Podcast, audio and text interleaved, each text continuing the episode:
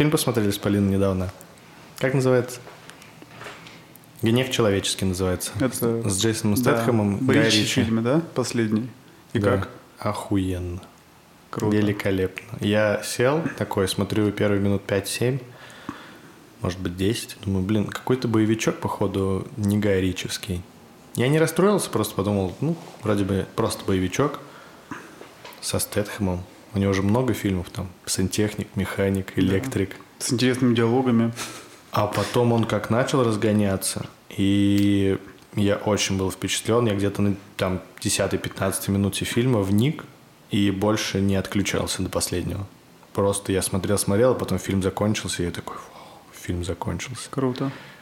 На оценки 7,2, по-моему, были на кинопоиске. На что он похож? Он похож на джентльменов? Нет, на джентльменов он вообще не похож. Может быть, хотя есть какие-то очень-очень малая дозировка джентльменских кадров, я думаю, что вот Полина, она даже не поняла, где оно было. А я что-то прочекал, но...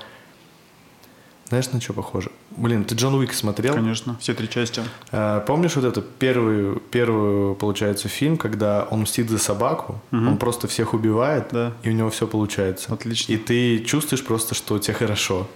То, что люди умирают, потому что чувак мстит за собаку. Ну, они же плохие люди. И вот фильм, вот такое чувство какое-то. Поэтому мне отчасти Джона Уика напомнило, но это снял все равно Горичи. То есть фильм шедевр. Ну, я короче, считаю. стоит смотреть. Обязательно нужно смотреть, потому что меня прям, говорю, на, забрало на все эти, там, сколько он... Я даже не знаю, сколько он шел. Я ни разу не посмотрел на время. Я всегда смотрю обычно на время. Я очень люблю смотреть на время.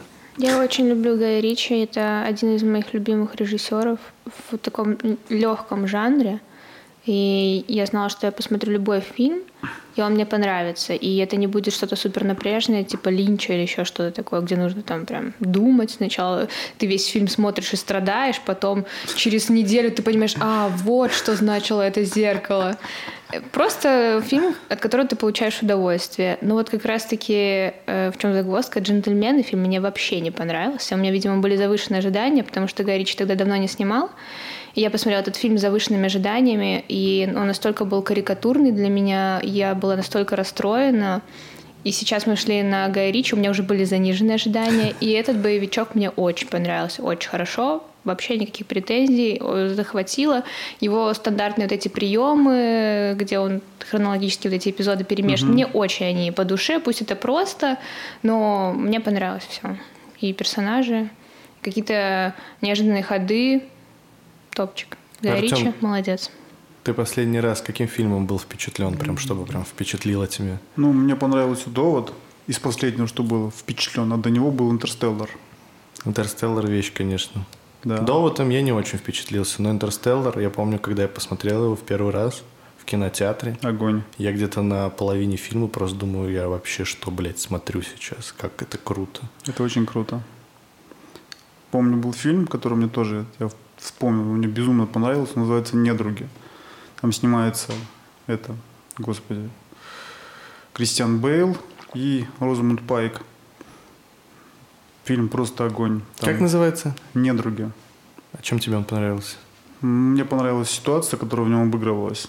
То есть конкретно, то есть когда реально лютые враги вынуждены существовать вместе, и Мгм. при всем при этом как бы возникает некий стокгольмский синдром и у того, и у другого. Это похоже на типичную российскую семью, которая прожила в браке какое-то время. Они... А Розамунд Пайп, да? Пайк. Э, Пайк — это актриса, которая в «Исчезнувшей» снимала. Совершенно верно. Слушай, все фильмы, которые с ней, с ней смотрела у, раз- у разных режиссеров, но они все прекрасные. Вот что-то в них есть. Я не знаю, это она такой эффект создает или она выбирает такие фильмы, поэтому... Но она очень талантлива, безумно, безусловно. И, в принципе, режиссер ее, она дорогая актриса достаточно, и она в дешевом не снимается. Если она снимается в чем-то недорогом, это, скорее всего, интересный сценарий, который ей понравился, и она в нем будет играть. Из последнего фильма у нее был классный. Это сериал короткий, там 10-серийный. Там снимается она, Криса Даут. Это получается, называется, господи, как же он, «Семейный брак». Это как семейная пара сидит на приеме у психотерапевта, но не на самом приеме, а за 10 минут до приема психотерапевта они себе в папчики выпивают и рас- ну, как бы рассуждают о том, что у них в браке происходит, что с ним не так. А потом идут к терапевту. И, в общем, фильм, вот весь сериал про это. Там очень прикольно.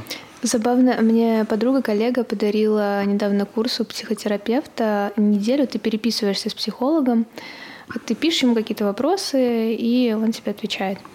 И я не могла долго собраться, потому что я думала, ну так ответственно, вот нужно как-то начать. Тянула, не знаю, где-то неделю, наверное, с этим. И в итоге подумала, ну, первый совет, который она мне даст, исходя из моей ситуации, она говорит, ну, ты сделай то, что ты хочешь, вот чем тебе хочется позаниматься, сделай. И я вместо того, чтобы написать психотерапевту, просто взяла и порисовала. Мне, мне очень хотелось порисовать. Ну, это же было заданием, делать, что хочешь. Да, поэтому это как бы, э, как сказать, превентивная психотерапия. Ну, ты просто рисовала или что-то рисовала? Что-то. Я нарисовала наш портрет с Егором. Ух ты. Анюта заценила, кстати. Да? Да. Здорово. Ну, и намекнула на то, что она ее часто рисует, она ждет мой, свой портрет в моем исполнении.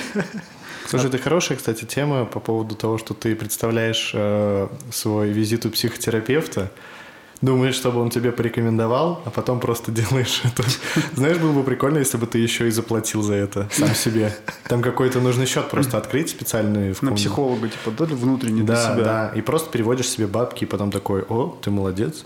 Или знаешь, как такая система позитивного вознаграждения. Ты делаешь то, что ты хочешь, и себе за это потом еще и платишь. Да. То есть, как бы, да, если пойду-ка сегодня на работу. Нет, не пойду. Заплачу себе за это, чтобы я, ходить. Э, когда брал себе ноутбук, ну, то есть мне я нужен был ноутбук, я такой, блин, мне нужен хороший ноутбук, там, тысяч за 70. И я не мог его себе как бы купить, просто потому что, ну, у меня не было особо денег, сразу там 70 тысяч, я думаю, надо взять хотя бы там в кредит на два года. Я думаю, блин, по 3 тысячи в месяц платить, надо, это же, ну, все равно деньги. И я не мог себе обосновать, как, вот зачем мне это нужно сделать. Я как-то придумал, зачем мне нужен ноутбук. И я такой, типа, о, а я сейчас брошу курить, и я не буду курить, и я буду платить просто по эти 3000 рублей, я сэкономлю, и получается, мне будет хороший ноутбук. И я действительно два года практически не курил, платил за этот ноутбук, пока не заплатил и не начал снова курить. Это вот такая история. Ну, да, вот так все. Мне кажется, банки могут э, как продукт вводить такой, типа, возьмите кредит и бросьте курить. То есть... Какую-то кол- коллаборацию какую-то сделать с психотерапевтами да. или с реабилитационными центрами. Приходишь в банк, тебя там последуют, говорят, так, чувак, вот чтобы ты купил себе тачку, тебе надо бросить и есть, и пить, короче. Вот после этого ты можешь себе позволить ипотеку. Ну, можешь есть там, ну, немного. И хлеб можешь кушать, там, воду пить. Нет, без ну, фанатизма. ну, есть же это хорошая привычка, а именно вот от алкоголя, допустим, от наркотиков. Как-то э, просчитывают, э, сколько ты тратишь на наркотики в месяц. Исходя из этого бюджета, мы вот рассчитали вам такую-то программу. Да, вообще а, отлично. Помните, может быть, слышали, это как, я не знаю, fake news, это был не fake news, но его уже достаточно давно обсасывают, и еще бы эта тема была в «Черном зеркале», когда в Китае якобы сделали социальный рейтинг, чем лучше ты гражданин, чем выше у тебя рейтинг, тем лучше у тебя меньше ставка процент, например, по ипотеке, по кредитам, какие-то лучшие условия по страховке. Слышали? Я, я слышал про это. Я вот. даже слышал, ввели в некоторых провинциях Китая эту штуку. То есть она даже, по-моему, сейчас у них до сих пор работает. То есть это на уровне, знаешь, чего было? Это было на уровне наших госуслуг примерно. То есть людей это было, знаешь, как был типа альфа-тестирование, да, идет, там несколько человек подключили, и вот они как бы там на них смотрят после этого, насколько это будет актуально и интересно. Насколько интересна вот эта система? Да, да. Блин, а кто, кто дает рейтинг?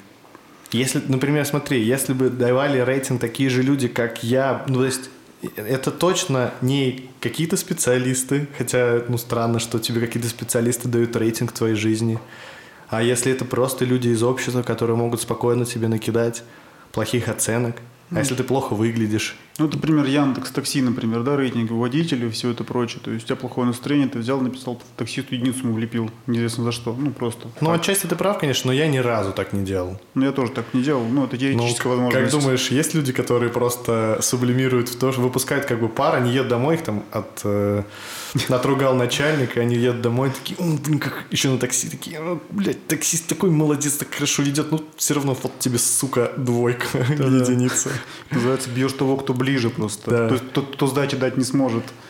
Некая ну, анонимность рождает безнаказанность. Ну, нет, ну да? найди детей, как бы, что ты, дети ты, вообще не смогут. Ты предлагаешь бить детей? Да, предлагает мой лозунг, типа, мой статус. А, ну, не знаю, мне кажется, если вот такие оценки появились бы, мне кажется, ничего хорошего бы не было. Мне кажется, этот рейтинг составляется исходя из каких-то, допустим, административных правонарушений, вот из таких вещей, как там, где к минимуму сведено человеческое именно отношение.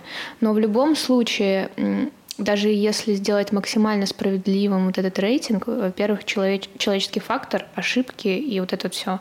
Во-вторых, э, ты как бы как богатые становятся богаче, бедные становятся беднее, так и ты просто усиливаешь вот эту поляризацию людей, убиваешь okay. мотивацию тех, кто как бы когда-то ошибся в своей жизни.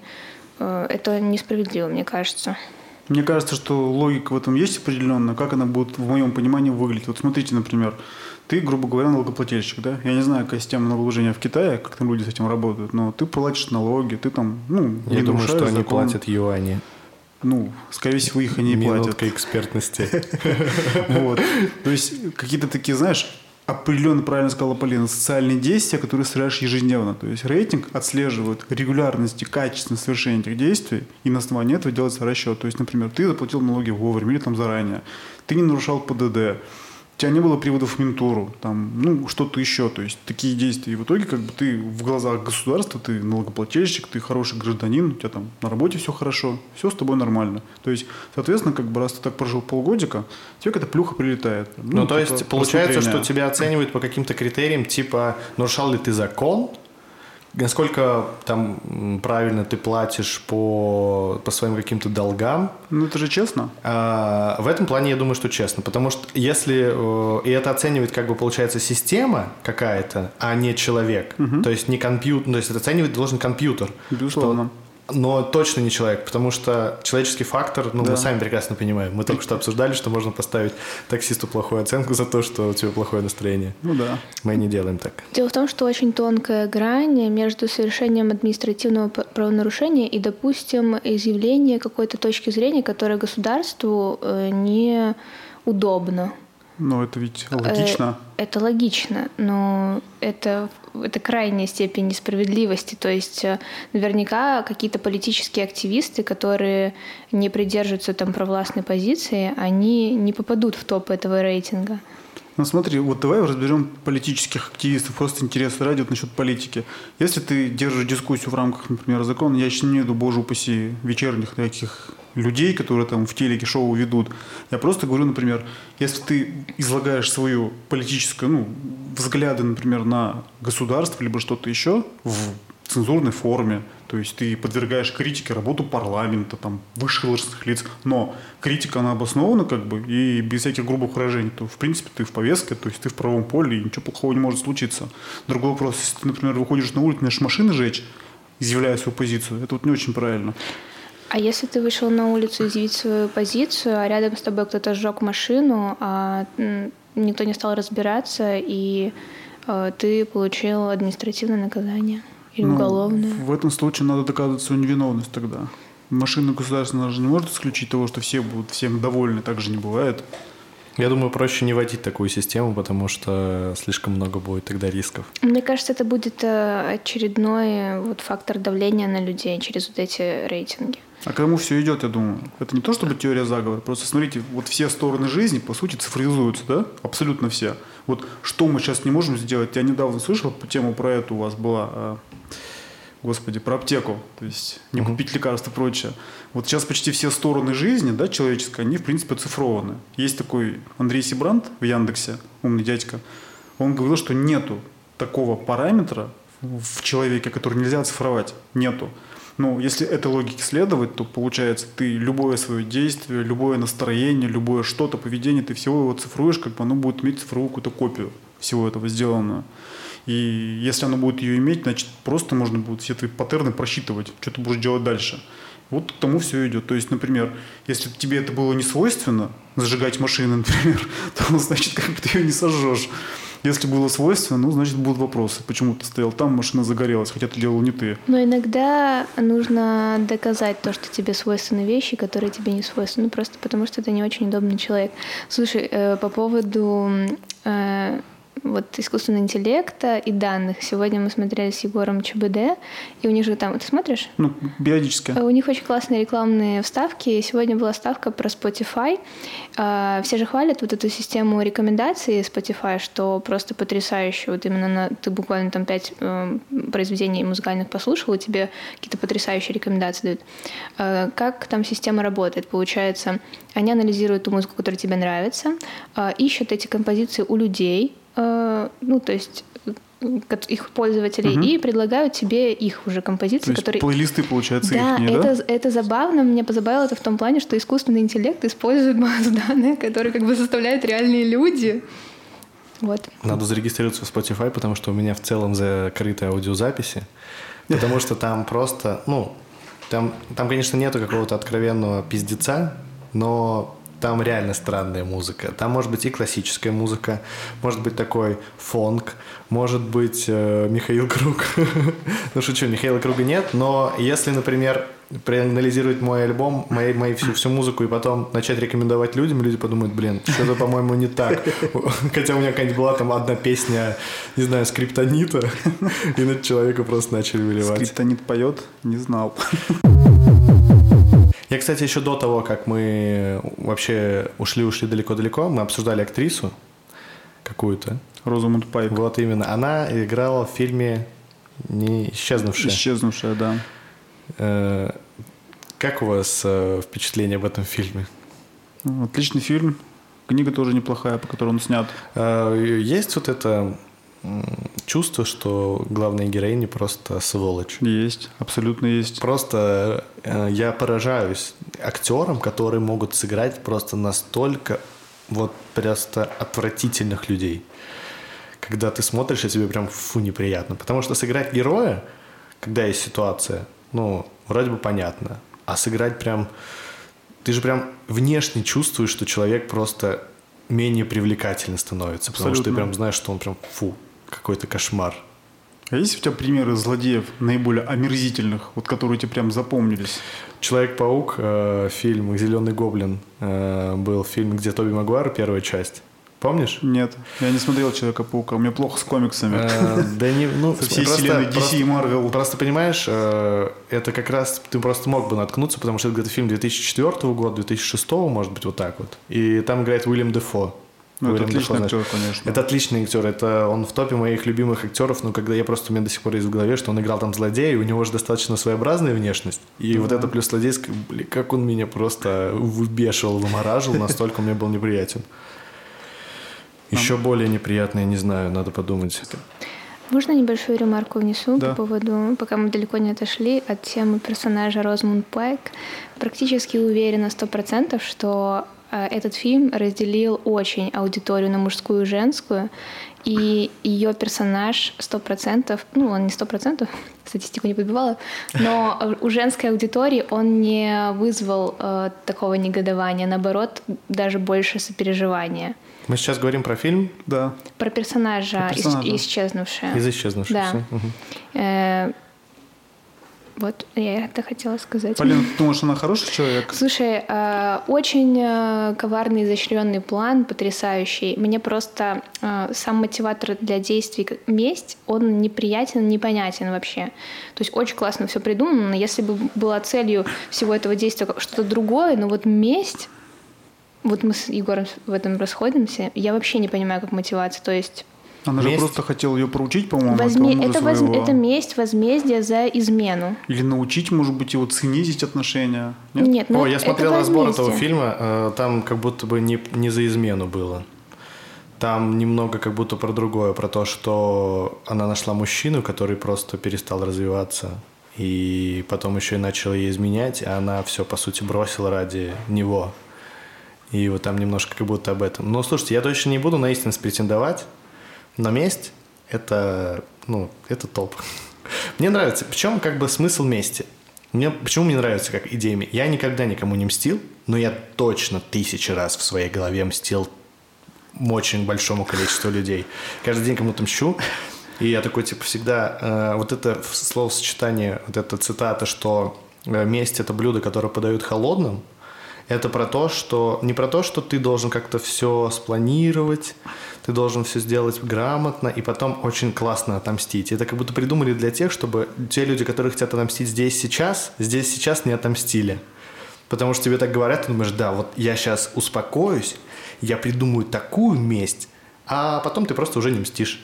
Но вот вот это чувство, которое у тебя появляется, которое тебя просто разъедает изнутри, ну, ух, как хочется отомстить иногда людям. Я вернусь к Розамунд Пайк все-таки, раз уж мы про нее заговорили, Ох, тоже как она, выскажусь, ух, она э, это, это интеграция Розамунд Пайк. Да, да, Если ты это слышишь, свяжись с нами. Нет, просто я не думаю, что как бы это была, ну, не то, что месть, я говорил, я просто хотел дать характеристику, на мой взгляд, этому всему происходящему. То есть, если это месть, она максимально изощренная и сложная месть, потому что как бы и в итоге цель мести какая, она же с ним не разошлась, ничего, то есть они остались В вместе. этом и смысл. Подожди. И второй момент получается по этому поводу, если это, например, попытка его я не, простимулировать, чтобы он дальше развивался, либо что-то еще, но это глупо, потому что он развиваться ведь не начал, он просто испугался и стал подкаблучником по итогу. Он ее просто боится тупо с ней жить. Вот как-то так, поэтому А давайте про месть проговорим. Очень интересная тема. Вот вам вообще, когда... Вы кому-нибудь мстили, Артем? я не умею мстить, я даже не знаю. А, Знаешь, же- как... а желание было такое? Я могу, знаешь, как сделать? Я могу просто, если находиться с кем-то в состоянии конфликта, да, ну, просто ему мелко пакостить. Это вот, например, ой, я потерял твои документы, братан, я не нарочно, там, вот так вот можно сделать. Ну, Это и то вряд ли, мини-месть называется. Мини-месть такая, да. Ну, так, Серьезно? прям, Ну, то есть ты в зрелом возрасте уже так делал? Ну, недавно сделал. Мне кажется, люди, люди становятся старше просто для того, чтобы стать стариками и делать мелкие пакости. И все думали, да он просто старик, типа, вот и все. Это офигенный подход. Помнишь, как Карлин говорил, клево быть дедом, да? Да. Можно много себе позволить, типа. Да. Полина, меня- ты мстишь кому-нибудь? Слушайте, я помню очень яркие подростковые у меня были фантазии по поводу мести. У нас в школе в Минске были прям такие группировки девочек. Группировки? Да, да, прям группировки, и мы очень сильно враждовали.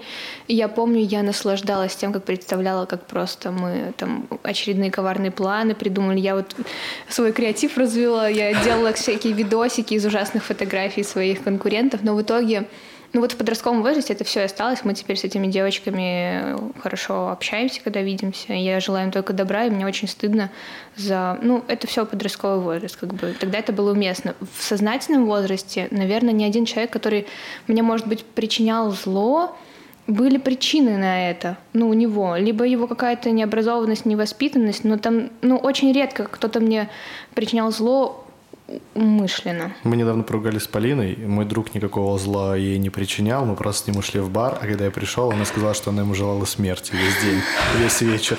Поэтому вот я не знаю, является ли это продуктом мести. Но он же жив, я Просто надеюсь. говорит, я больше... И мы теперь э, с этими, ну, подружками, типа, ну, с этими девчонками хороших отношениях желаем только добра, но иногда, иногда и смерти. Немного смерти, немного любви, как Да. где-то там пелось, по-моему. Ну, послушайте, это были эмоции такие, которые я просто считала. Я недавно начал слушать этих по радио Арзамас про сирийских мистиков. Вам не попадалась эта тема никогда? Каких- каких Сирийские мистики. Нет. В общем, Это относится к каким-то людям, которые с тебя снимают порчу? порчу? Нет, это совершенно другая тема. Вкратце, это и христианские мудрецы, которые жили в Сирии, про их школу и про то, как они ко всему этому относились, там, к, гневу, к этим всем делам. И в частности, мне очень понравилось две вещи. Там было вот как раз про вот злобу и прочее. То есть, ну, по поводу возлюби ближнего своего очень хорошая штука была. Иисус говорил, что возлюби ближнего своего, но ты же типа не Иисус. То есть ты когда достигнешь степени крутизны Иисуса, ты сам всех полюбишь. А до этого времени как бы не надо этого делать просто. То есть ну ты просто не по сеньке шапка. Ты не вывесишь эту нож, поэтому нормально все. Отомсти ближнему своему. Вот, если насчет мести, как бы они говорят, что это непродуктивно. Типа месть. Это как бы глупо. Как они мстили, то есть был такой ученый муж, я забыл, как зовут. Он его выгнали из его школы, отнесли на пастбище ослят, бросили там. Он ушел из школы, основал две новых. Вот я считаю, круто отомстил. То есть Ну, просто понимаешь, месть это для людей, которые умеют доводить дело до конца, вот и все. граф Монте-Кристо, да? Просто, когда ты на эмоции хочешь отомстить человеку, ну, понятно, за тобой движут эмоции, а когда это расчет, когда ты все спланировал, ты сделал, ты просто...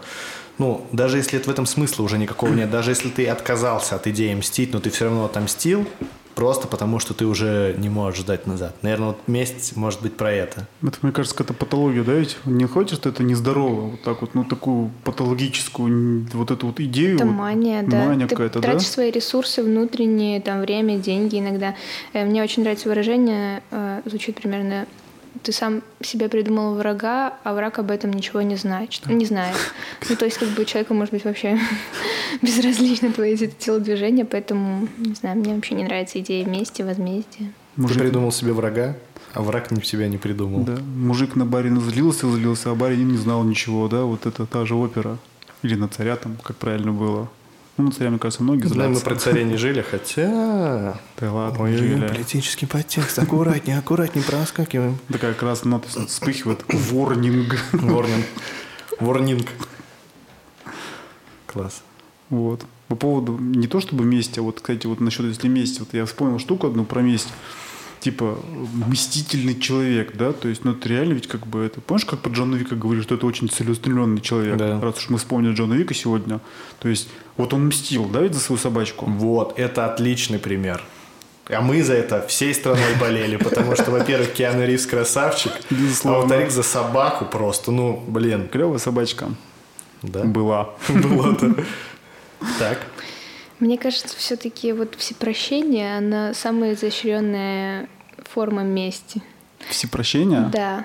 Вот когда ты реально прощаешь своего обидчика, вот это самая изощренная месть. а возможно, что все прощения – это искусственная форма манипу- манипуляции. Манипуляции, нарциссизм. Вы помните фильм Ларса фон, фон Триера Хот- «Догвиль»? Хотела про это спросить, потому что тоже это один из фильмов, который меня очень сильно расстроил, потому что я была уверена, что э, она их простит, но она отомстила им.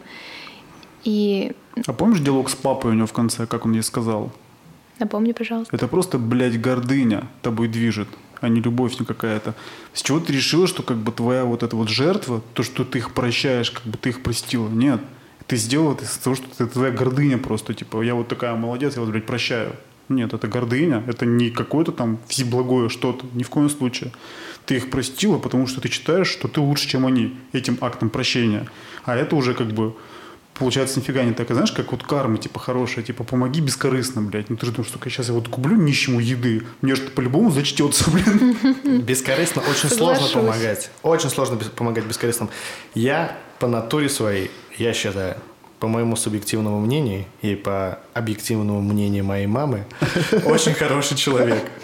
Но и я делаю достаточно много хороших поступков, но я всегда думаю потом о том, что, блин, ну я же такой хороший человек.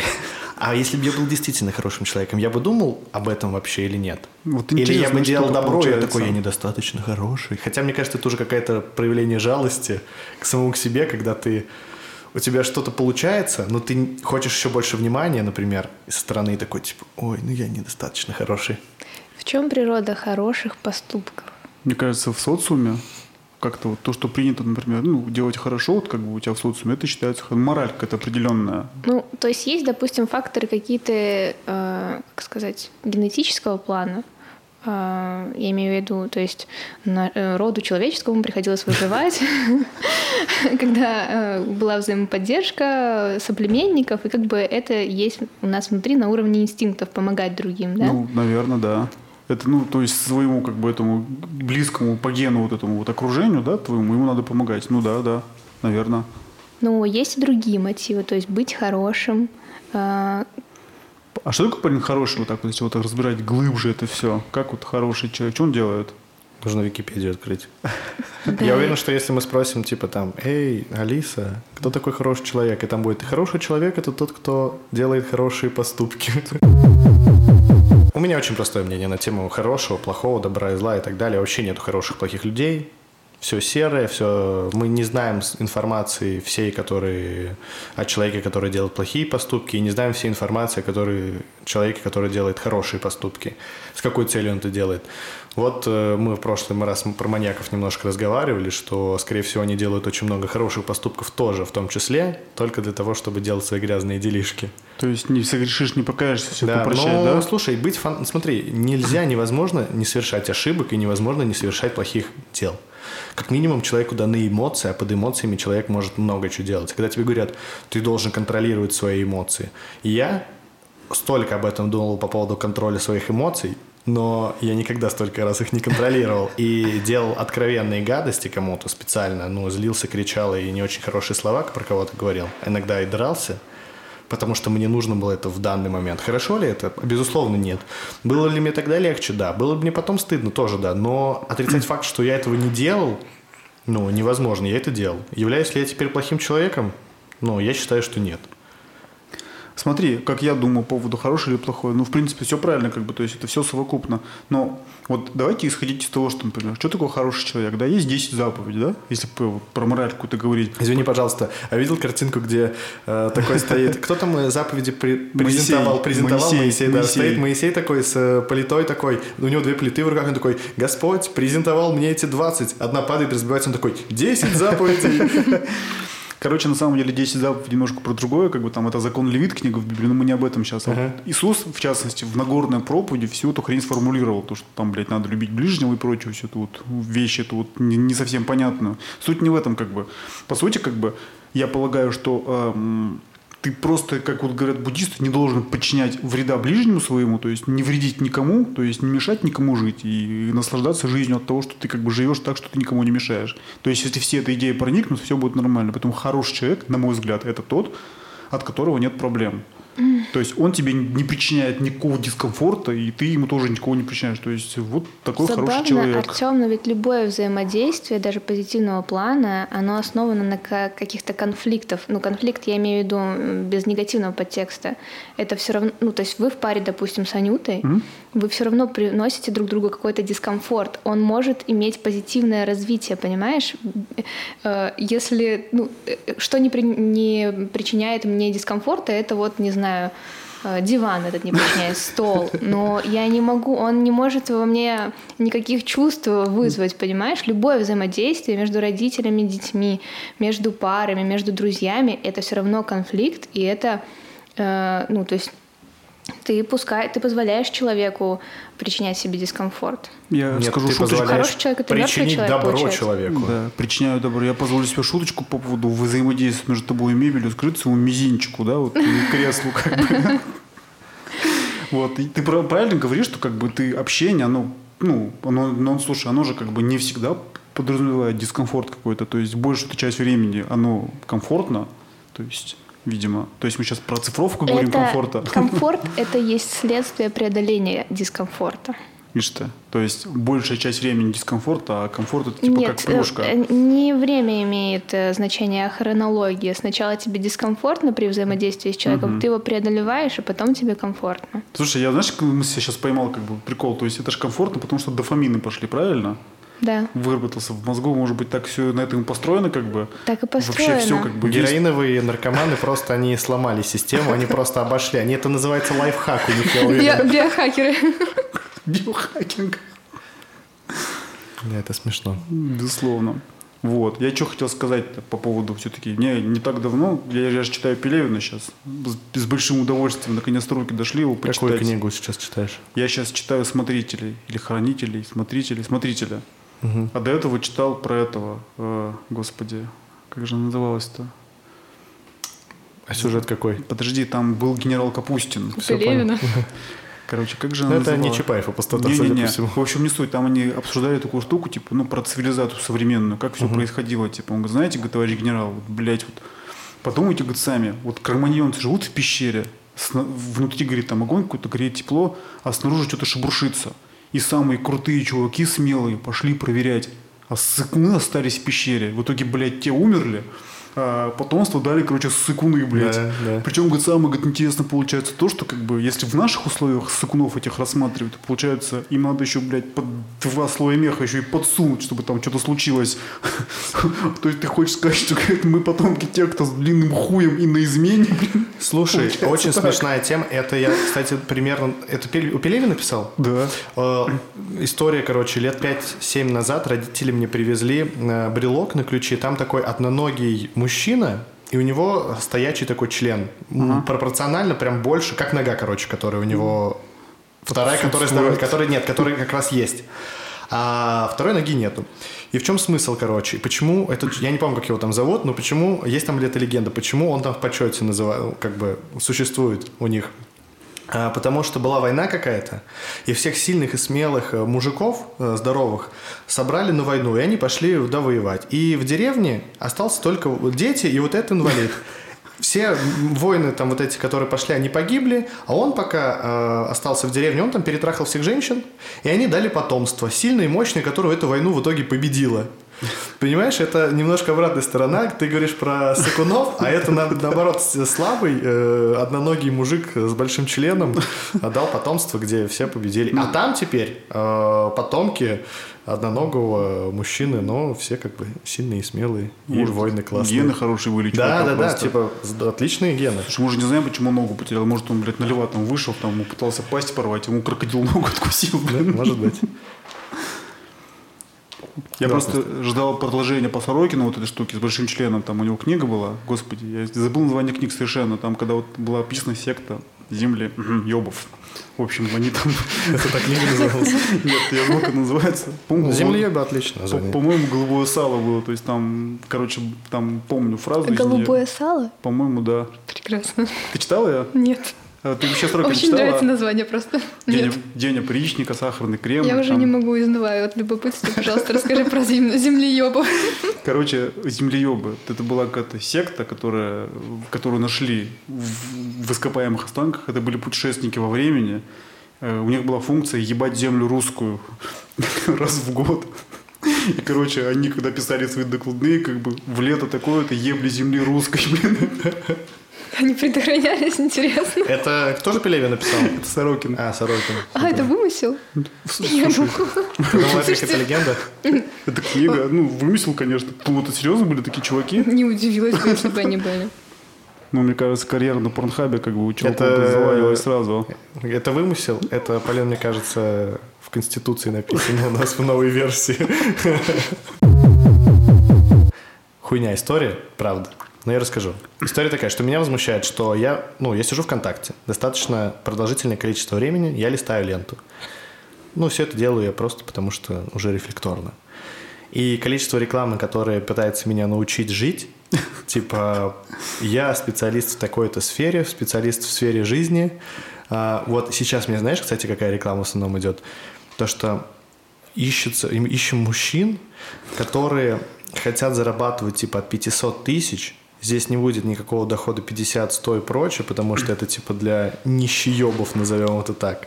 Вот. И если у тебя есть такие амбиции, то приходи на мои бесплатные курсы семидневные, и там ты типа узнаешь все это, и тебя типа научат. Меня просто возмущает, что слишком много такой стало рекламы, и я захожу, и там просто, ну, типа, 10 фотографий у чувака из э, одного фотосалона. То есть он пришел где-то за 5000 рублей, сделал фотосессию, и просто постит такие видосы, настраивает таргетированную рекламу. Интересно, насколько это пользуется популярностью, ведь слишком много такой рекламы стало. Или это все такие пытаются попробовать, такой, о, видимо, это работает, пора бы и мне сделать фотосессию.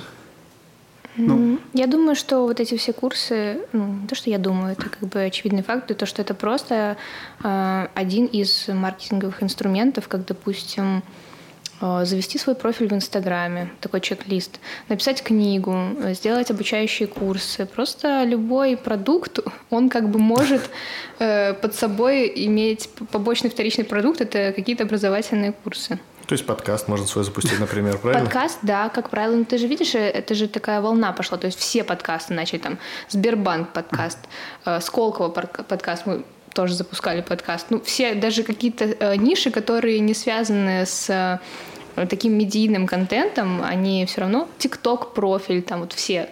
Я думаю, все, как только появился ТикТок, и все поня- поняли, что это какая-то такая классная платформа, платформа все маркетологи любых э, предприятий, от колбасных цехов, там, до, не знаю, завода туалетной бумаги, они начали сразу чесать голову, такие, так, так, так, ТикТок, ТикТок, нужно что-то делать нам в ТикТоке, так, подкаст, так, образовательные курсы. Ну, просто инструмент. У меня один вопрос. Они все хотят меня научить жить. Они, блядь, когда научились жить? Очень Они интересно. на какие курсы сходили, чтобы научиться? Просто в какой момент это произошло? То есть я существую, я живу, я работаю, я что-то потребляю, контент какой-то и развлекательный, и познавательный. В какой момент, блядь, они ушли настолько вперед, что они теперь решили меня научить жить?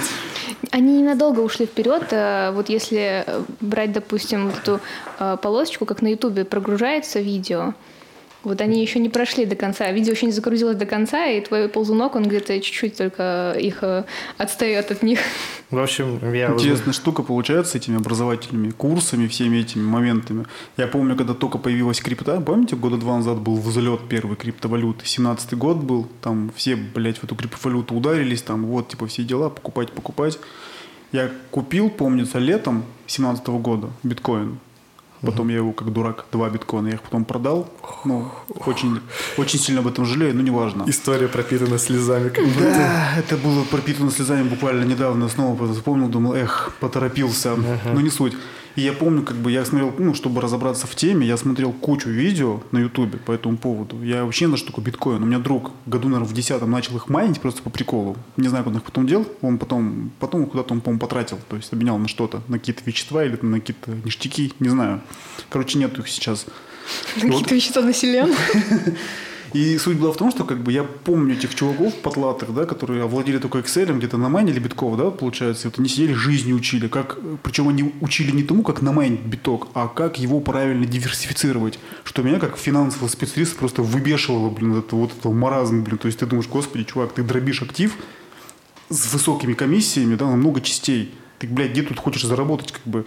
Вот люди, которые делают так, да, вот открывают курсы и видео, мне кажется, это просто конъюнктура времени получается. То есть, например, сейчас модно вести подкасты, блядь, там модно, модно писать книги, как эти телки, только завелась в Инстаграме миллион, сразу же своя серия купальников пошла. Это тоже как бы угу. дань моде. А вот все эти учителя жизни, как бы, да, они, в принципе, как бы ловят хайп в интернете и стараются на вот этой волне, как бы, того, что сейчас интересно, фотографиями за 5000 рублей доказать свою компетентность в этом вопросе и таким образом сделать. Мне кажется, это просто временщики такие, которые постоянно есть. Это, конечно, пена такая на чем-то. Кто-то из них, может быть, чему-то научится и станет профи, возможно, в обучении жизни. Была бизнес-молодость, которая тоже всех жизнь учила.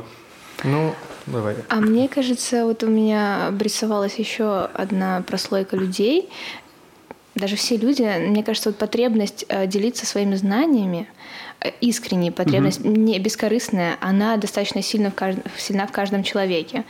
И действительно люди э, сделали что-то, что принесло им доход, удовольствие, и у них искреннее желание появилось поделиться этим. Они этим поделились, они получили какую-то обратную связь позитивную, и их это замотивировало продолжать. И, ну, мне кажется, так тоже работает это все. И они могут даже не видеть своей некомпетентности какой-то, они просто как бы подпитываются вот этой вот позитивной обратной угу. связи, которую люди ну, дают, потому что э, когда ты действительно бескорыстно даешь какие-то знания, люди благодарны, и тебе хочется больше давать. Вот. Но если знания были полезны кому-то, то есть они кому-то, может быть, помогли, то это, конечно же, здорово. Ну, если, например, знания... В какой момент считать, что знания стали полезными?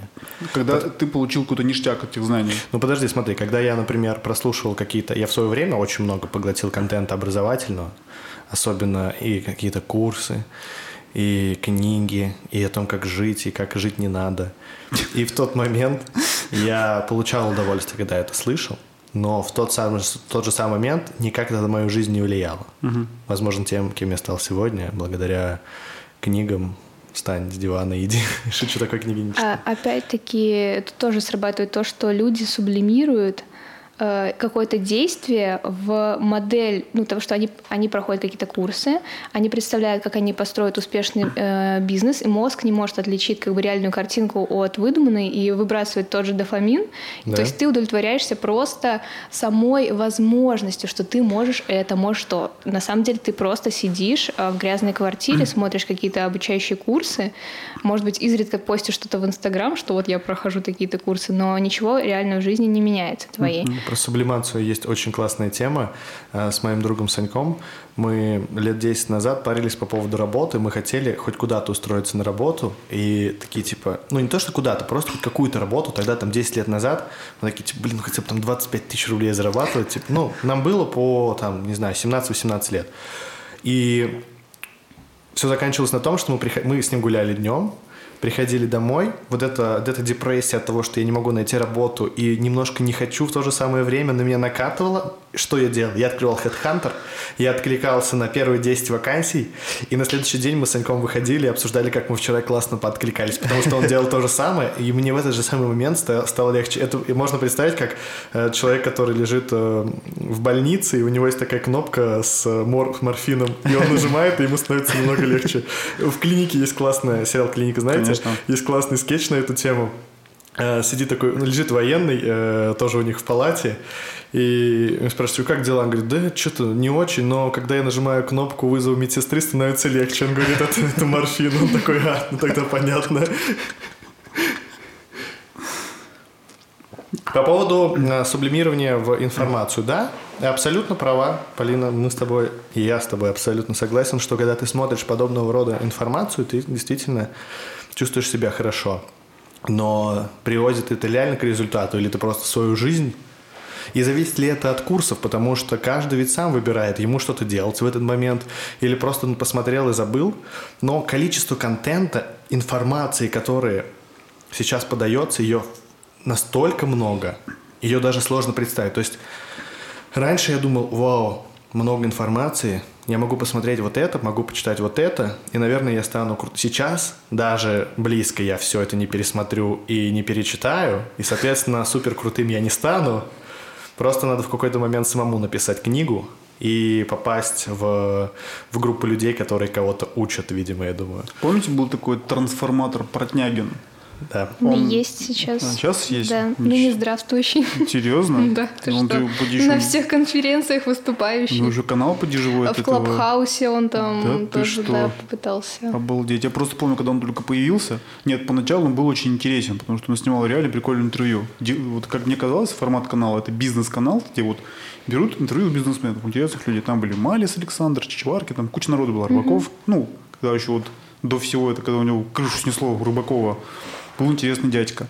Вот, но не суть.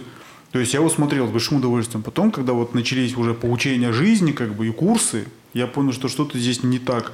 Но после написания книги, все, короче, пиздец. Пора, блядь, завязывать с каналом. До свидания. Да, небольшую ремарочку хочу вставить, пока не забыла.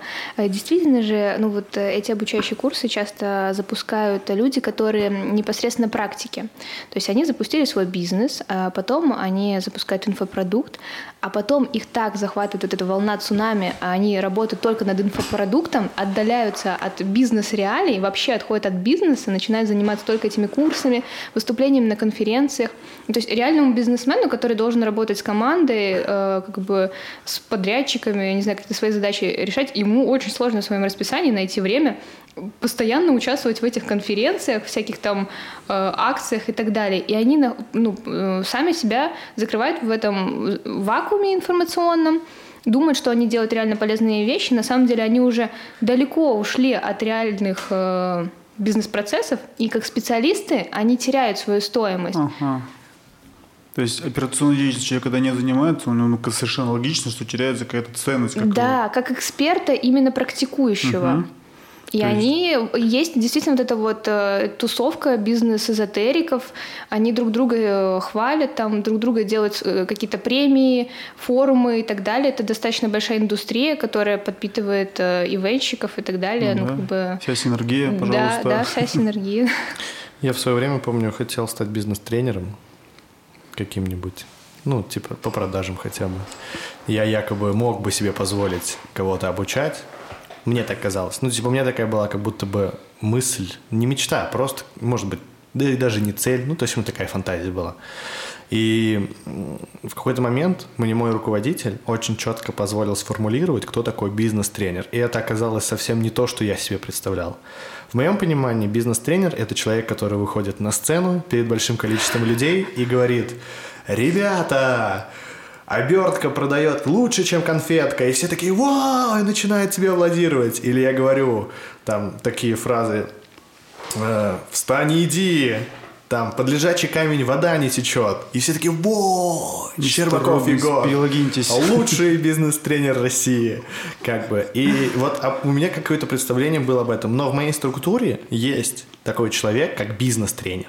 И его основная функция, как потом оказалось, когда мы адаптировали бизнес-тренера, его основная функция, он сам этого не знал, он потом узнал, ему очень жестко объяснили. Его также спросили, что является результатом работы бизнес-тренера.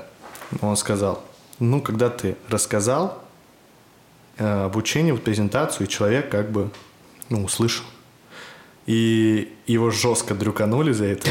И на всю жизнь, я думаю, он знает. А так как его дрюкали рядом со мной, я тоже знаю, что результатом работы бизнес-тренера является компетенцией того человека, которого он обучал. То есть есть дана э, теоретическая часть, дана практическая часть, сданы аттестации, и только после этого человека можно сказать, что у него есть... Ну, то есть он может применить на практике то, чего его обучили. И в этом случае это работа бизнес-тренера. А если человек пришел, чтобы что-то рассказать и ушел, это не бизнес-тренинг. Это ну, просто спикерство, выступление, это дешевый дофамин, мотивация. Я как раз это услышал один, так до сих пор в массы и несу. Все равно мне интересно вот узнать, э, как бизнес-тренера, как они вообще, у них устроена жизнь. То есть э, от них же ждут каких-то практических навыков. Но если они постоянно находятся, э, ну, тренируют других людей, откуда они черпают информацию практическую? Они... А у людей, которых они, они тренируют, у них есть как бы запрос конкретный, который связан с практикой. Как, ну, я не понимаю, если честно, как это работает. Я думаю, что, ну, не думаю, как бы, а конкретно, то есть компетенция бизнес-тренера складывается, во-первых, как бы из его опыта, как ни странно, работы бизнес-тренером. То есть, в принципе, как бы человек, который решил стать бизнес-тренером, он должен уметь ну, Егор скажет, наверное, правильно, обучать. То есть есть конкретное задание. То есть что такое бизнес-тренер вообще? Как бы, давайте будем с футболом проводить более понятно. Давай, отлично. То есть как бы футбол, что такое футбол? То есть ты научил игроков круто играть, да? То есть твоя методика обучения игроков передавать друг другу мяч, она привела к победе. То же самое как бы с бизнес-тренером, например, в продажах. То есть ты объяснил человеку, каким образом применять технологии которые есть в компании, для того, чтобы их реализовывать на практике. То есть в прямых продажах, не знаю, там по телефону как-то еще. То есть твоя задача, как было правильно замечено, объяснить, что ты должен делать и как ты должен это делать. И уже на выходе, когда ты будешь продавать хорошо или плохо, будет понятно, какой ты тренер. Мне кажется, все равно существует очень много белых пятен. Если у тебя, если ты бизнес-тренер с десятилетним Я опытом закончу, работы... Sorry, по поводу именно компетенции бизнес-тренера. Да. Откуда он всего этого нахватался, да. как бы. Э, у нас есть бизнес-тренер, угу. был, сейчас нету, ищут нового не справился, но не суть.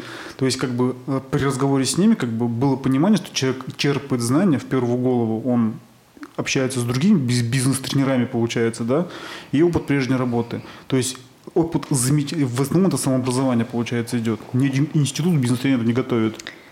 Поэтому это самообразование, это именно ну, нетворкинг, в таком формате. Самообразование и нетворкинг даже самый лучший, он тебе не даст практические навыки, опыт, ошибки Совершенно и так верно. далее. Э, если ты бизнес-тренер с десятилетним опытом работы бизнес-тренером, у тебя есть, ты можешь обучать других бизнес-тренеров. Ну, есть же люди, что с годами некоторые умнеют, а некоторые старятся. Слушайте, я очень могу... Если взять конкретно, если не брать э, обширную какую-то массу бизнес-тренеров, взять, например, что-то конкретное. Например, есть компания, допустим, которая занимается продажами, пускай, потому что продажи самый простой пример – она занимается продажами, там есть бизнес-тренер, человек, который компетентен обучать других людей.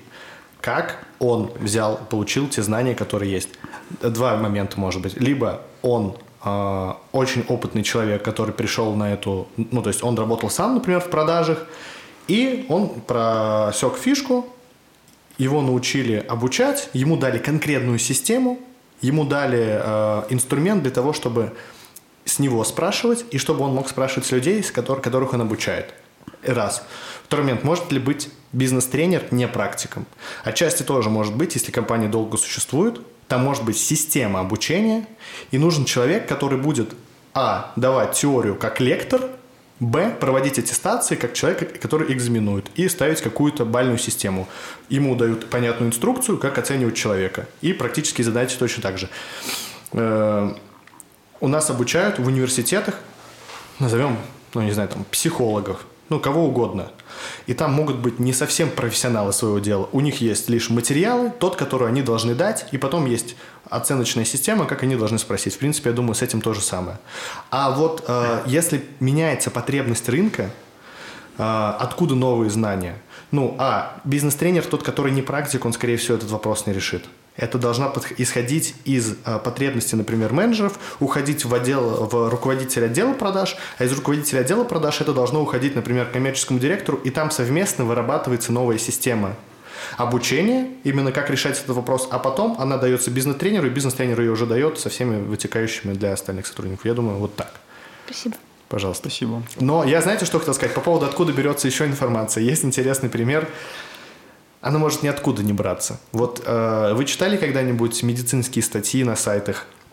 Э, ну, диагностировали рак у себя, скажем так. Все, ну, я думаю, неоднократно. Всегда. Даже клиническую смерть как-то. Э, я смотрел то ли интервью, то ли... Да, по-моему, интервью одного, скажу, известного, но я не помню, как его зовут, ну, одного из э, врача, которого уважают вроде как, и он говорил, что порядка 30% информации, а то бывает и больше, в интернете касательно медицинских статей написаны людьми, которые нету ни медицинского, ни медицинского образования, которые в теме вообще не шарят, и они лишь свое субъективное мнение вот так вот расписывают с помощью терминов, которыми они также берут с интернета.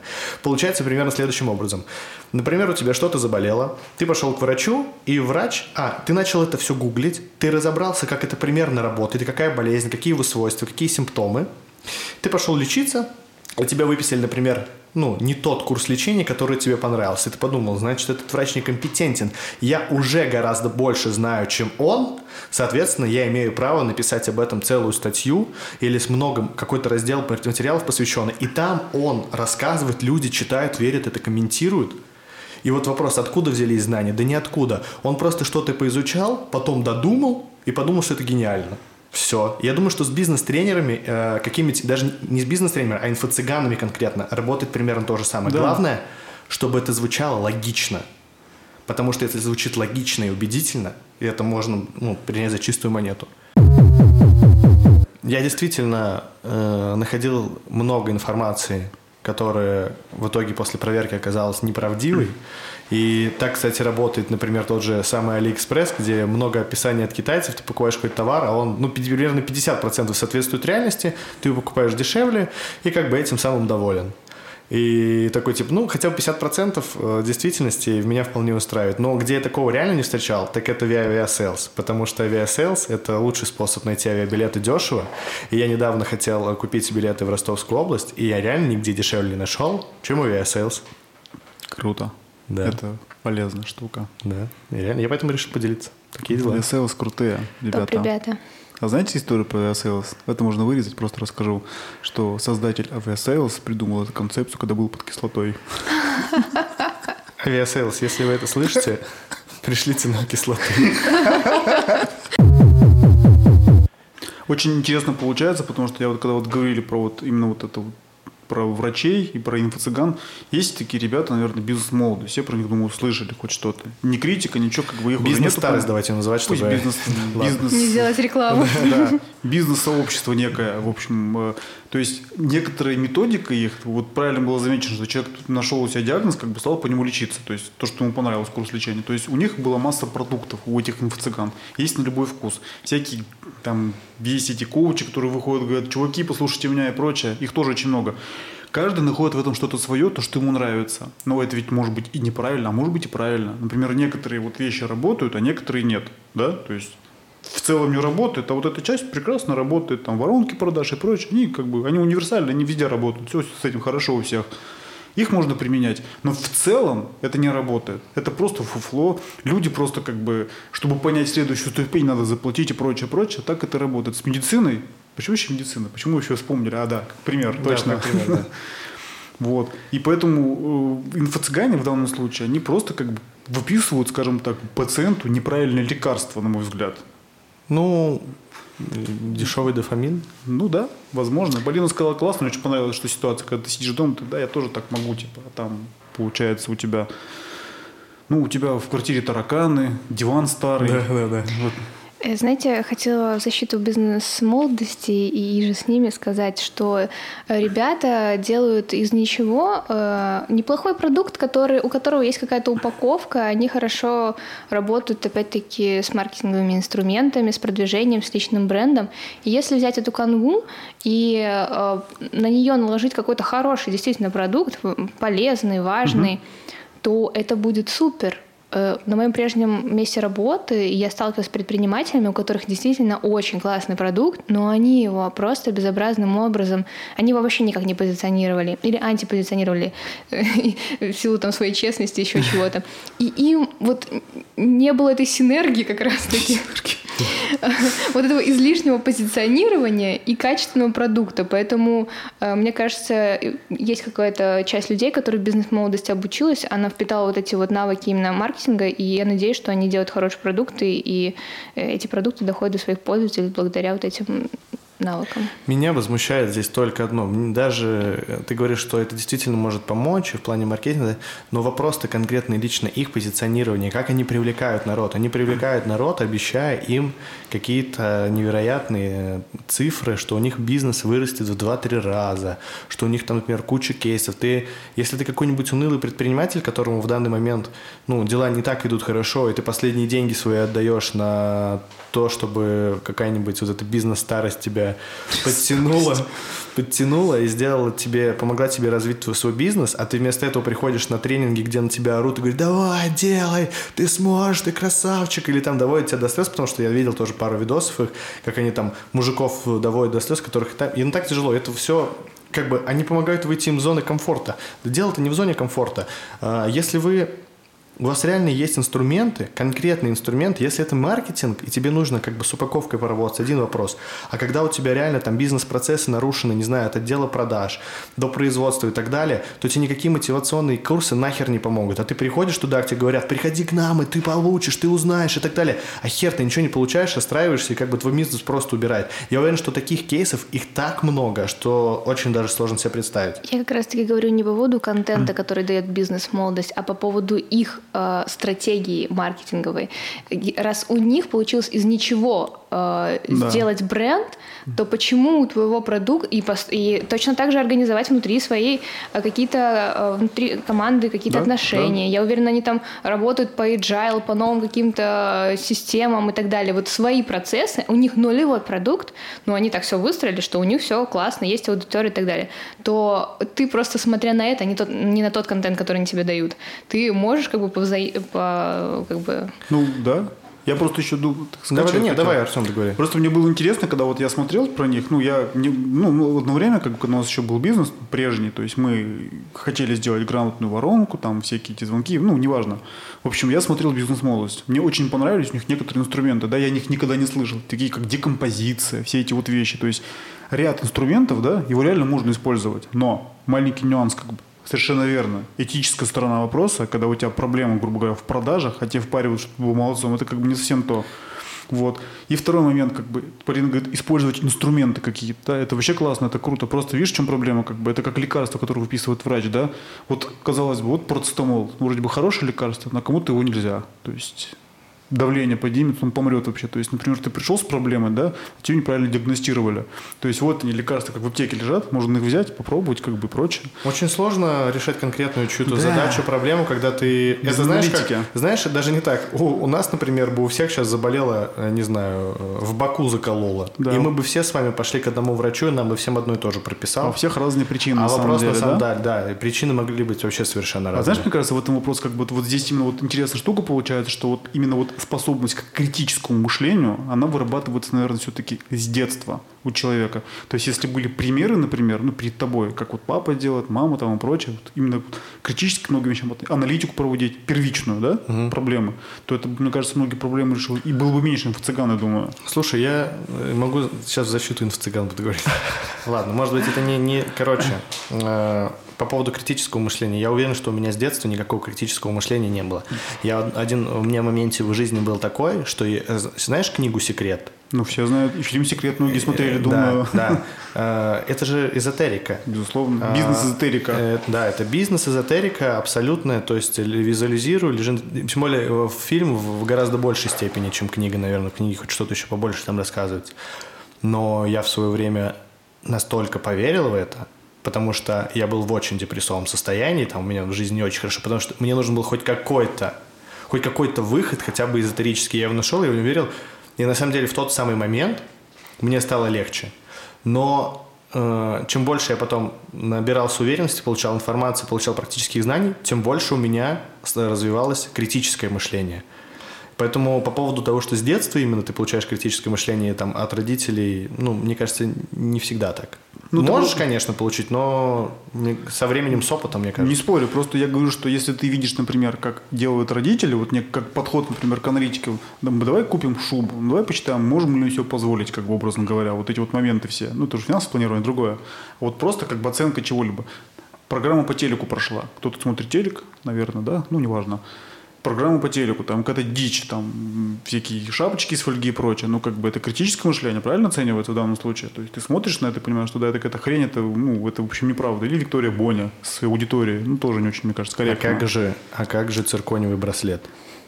пирамидка этого, как его зовут? Масло. Гордона. Золотая пирамида, которая там удачу приманивает, или что она там делает. Слушай, очень сложно воспитать в ребенке критическое мышление. Ты должен э, иметь какую-то роскошь давать ребенку сомневаться в твоем мнении, а не каждый родитель на это пойдет. Да как ты будешь сомневаться? Я вообще не сомневался в мнении родителей в ну, детстве. Как? Я это, даже кажется, не мог. Нельзя. Я помню очень, я не помню, когда конкретно это произошло, но я помню очень хорошо момент, когда я просто сижу и думаю, блядь, мои родители, по-моему, тоже нихуя не понимают. Чувак, в этот момент ты вырос, короче. У меня, у меня, слушай, у меня было несколько таких моментов. Во-первых, когда я поняла, что моя мама человек, а не э, носитель каких-то вселенских истин. Э, и то же самое произошло, когда я устроилась на работу в государственное учреждение. Я поняла, что там люди тоже ничего не понимают. То есть у них есть какие-то скрипты, э, набор де- действий. И если ситуация какая-то экстраординарная, то люди не знают, как себя вести. А ты понимаешь, что, что такое происходит там э, в медицинских учреждениях, э, у пожарных, там, в, у людей, которые находятся при власти, то есть у всех, у людей, которые тебе казалось, что это люди, от которых зависит твоя жизнь, они тоже ничего не понимают.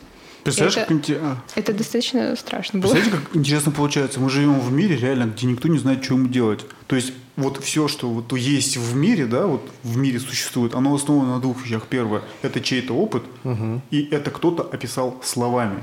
То есть на всю эту хрень, которая есть в мире, есть слово, которое это описывает. Да. То есть если этого слова нет – значит, этого события не было никогда. Но самое интересное то, что тебе тоже приходится играть в эту игру ради э, безопасности и спокойствия других людей. Допустим, я работала в ивент-сфере, и ну, ни одно мероприятие не проходит без каких-либо косяков, э, неожиданностей, неприятностей.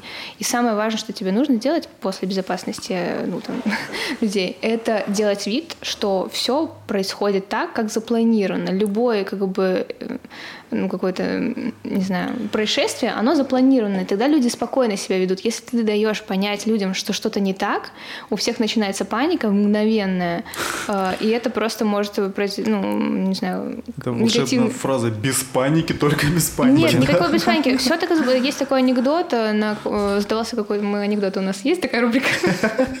В общем, какой-то строительный объект. Бригадир подходит к своей ну, группе строительной и говорит, слушайте, что ни происходило, делаем вид, что все так и надо. И, значит, приходит какой-то проверяющий чиновник, так смотрит, и э, в этот момент рушится потолок, и бригадир такой смотрит на часы, так, 12.00, все по плану, типа, обрушение потолка.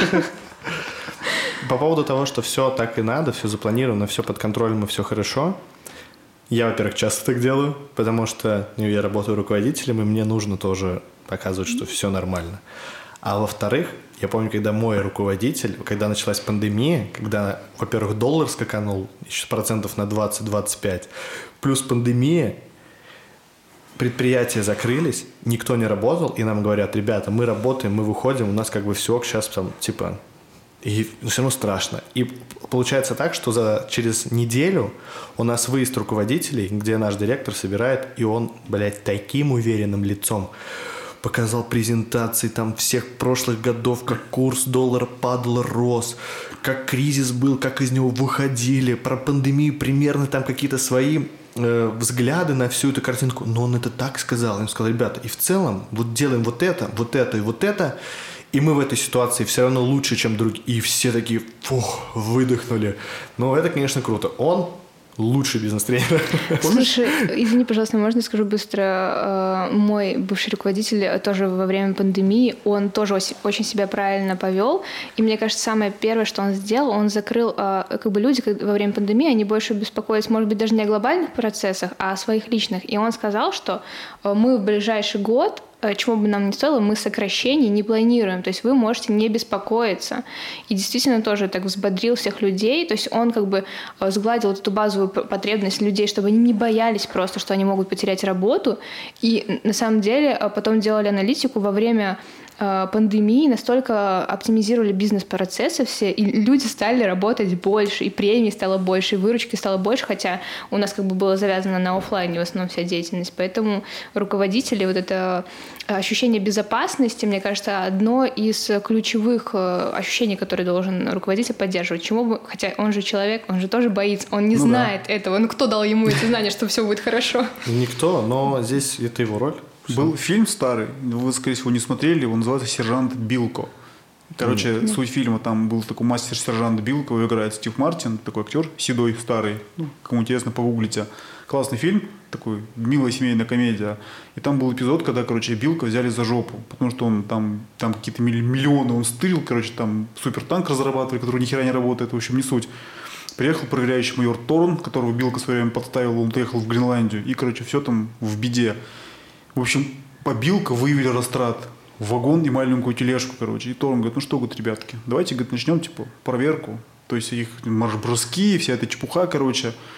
И, короче, на следующий день Билка еле встал с кровати, он с уверенной на лице, подходит к доске, пишет, у нас есть план. Пишет ПЛАН, у нас есть план, все супер, ребята, все, короче, начинаем работать. Они смотрят, да, у нас есть план. И, короче, не понимают, что когда начинают писать пункты, что у него нет плана. И вот как вот этот момент, когда меняются лица людей, то есть у нас есть план, такие улыбки, блядь, у нас нет плана. У нас нет плана, что да. делать, короче. Вот тонкий момент, когда вы сказали про руководителей, которые были уверены в себе. Я прям увидел этих руководителей, которые были уверены в себе. Хотя, может, они ни хера не знали, что будет на самом деле. Ну, просто как Абсолютно. бы но это же ситуация с пандемией, это же абсолютно вот э, эталон черного лебедя. То есть ситуация, когда не было раньше таких таких прецедентов никогда, ну, там, ближайшие, не знаю, тысячу лет, ну, сто лет, ну, как бы сравнивали с другими пандемиями, но угу. совершенно другие были условия вообще существования. Все не было так, не было такой плотной экосистемы предприятий, которые друг на друге завязаны. И, ну, никто не знает, как себя вести. Блин, никто не знает. Э, наш президент за то, как повел себя. Он вышел очень четко, уверенно сказал, так, так, такие дела. Я представляю тот день, когда началась вся эта пандемия, когда уже дошло до критической точки, мы уже смеялись на тему, как Путин просыпается и такой просто, бля, ёб твою мать, сколько и вот они там писали с группы какой-нибудь, как Прикинь, сказать. сколько спичрайтеров царя нашего президента, вот они сколько вот эти вот слова, каждое слово, блядь, в речи было выверено, да? Слушай, помнишь, э, смотрели видео, где депутат пытается для народа записать, и ему говорят, давай по новой даже да. Представляешь, у Путина, короче, когда пандемия началась, его там заставляли это все переговаривать, он репетирует. Кстати, эта тема, которую сейчас мы с вами развили, может быть, про политику не очень хотелось бы в подкасте говорить, но я не могу себе позволить, у меня есть некое возмущение, а этот подкаст лишь сублимация всего моего возмущения, которое есть в, этом, в этой моей жизни накипело. Э, политики занимаются очень... Вот давайте конкретно даже нашего губернатора. Сейчас он очень много времени снимается то в Инстаграме, то про него статьи, то на телеканале. Он, блядь, когда занимается делами, если он все время снимается. Я Пять дней в неделю работаю по 8 часов, а то и больше иногда, потому что это моя обычная работа. Мне, чтобы подкаст записать с вами, нужно нихуевое количество времени потратить на подготовку все равно хотя бы одного дня, и это будет подкаст там продолжительностью один час. А он как бы херачит столько контента, реально. А потом он выходит и говорит, дорогие жители Самары, мы молодцы, мы добились, мы это сделали, не переживайте. Когда, блядь, будем работать? Я вообще не я понял. Я просто что... думаю, знаешь, в чем в этом случае? Скорее всего, ты говоришь, ключевое слово было «я хуячу», «я готовлю», а он этого сам не делает. За него это все делает просто, как вот там, Дмитрий Сергеевич, как Зарова зовут? Не будем называть точно, чтобы не будем говорить, что Все, это... окей. Давай назовем его Дмитрий Дмитриевич. Иван Иванович, как бы, вырежем потом его отсюда. Вот, не суть. То есть, Иван Иванович, как бы, вот, пожалуйста, вот вам надо вот эту хуйню прочитать, он даже вот там суфлер, если по нему читаете, как бы и все. Вот вам надо здесь выйти, здесь улыбнуться, и все. Идите делами занимайтесь. А мне кажется, вполне рабочая модель. Э, я сравниваю его с э, королевой Великобритании, где он как бы является лицом визуализации власти, а есть на самом деле рабочая группа специалистов, которые занимаются какими-то делами. Нельзя сказать, что в Самаре ничего не делается. Что-то делается. Его руками, ну, вряд ли. Э, хороший образ он создает, хороший. Я, же, я мало прожила в Самаре, но у меня почему-то позитивное, как и у большинства, мне кажется, жителей, к нему позитивное отношение. Mm-hmm. Значит, вот эти все его э, песни, пляски, инстаграм-эфиры и так далее, они приносят вот этот эффект. То есть я просто хотел сказать, что когда вот, ну, команда работает каких-либо людей, ну, над чем-то, то есть вот, у него есть своя команда поэтому. То есть политик, по сути, глава всего этого вот хозяйства, да, это публичная персона, максимально публичная, которая делает две вещи. Во-первых, она получает по шапке за все, что происходит. Это первая вещь. И вторая вещь, она выстраивает бизнес-процесс у себя так, чтобы по шапке не получить. Вот я полагаю, что дело в этом. И, возможно, как бы он принимает советы со стороны о том, чтобы там может сделать так, может быть так, но это все равно вписывается в общую концепцию. А знаете, что нельзя исключать, что он может быть гениален? Как, допустим, я считаю своего бывшего руководителя гениальным человеком. Он действительно очень много работает, при этом он, у него такие увлечения, э, он занимается яхтингом, он занимает какие-то первые места, он играет в рок-группе, он катается на байке, он, в общем, все новые виды спорта в свои, там, не знаю, за 40 лет. Он женат? Он, да, он женат, он строит отношения там с женой, с детьми, они всегда при деле, они часто бывают в технопарке, ну, в общем, как бы видно, что у него очень теплые взаимоотношения. Он просто, ну, как бы экстраординарный человек, э, универсальный, как Леонардо да Винчи. Такое тоже нельзя исключать, что Дмитрий Азаров просто не спит. Полина, а у него есть босс у этого руководителя? У твоего руководителя есть босс, вот его начальник, или он сам там самый главный у вас, или над ним кто-то стоит, наверное? Ну, над ним стоят другие структуры, но вот в этой дочке, как бы, угу. технопарк дочка фонда, он руководитель. хотел сказать такую штуку, что, понимаешь, какая вот внизу может быть гениальный исполнитель, да, но начальник у него мудак вообще, просто откровенный, блин, то есть вот эта вот вся гениальность, как бы она здесь сейчас, человек, вот знаешь, вот как украсить свое рабочее место максимально круто, да, то есть там все блестит, сияет, все замечательно. А сверху дебил этого не ценит, как бы начальник. Он стоит над ним, вот этого не понимает. Как бы у него другие задачи. У него тоже другие задачи. У, у него сверху. просто ответственность больше не перед э, руководителем, мне кажется, а перед э, резидентами.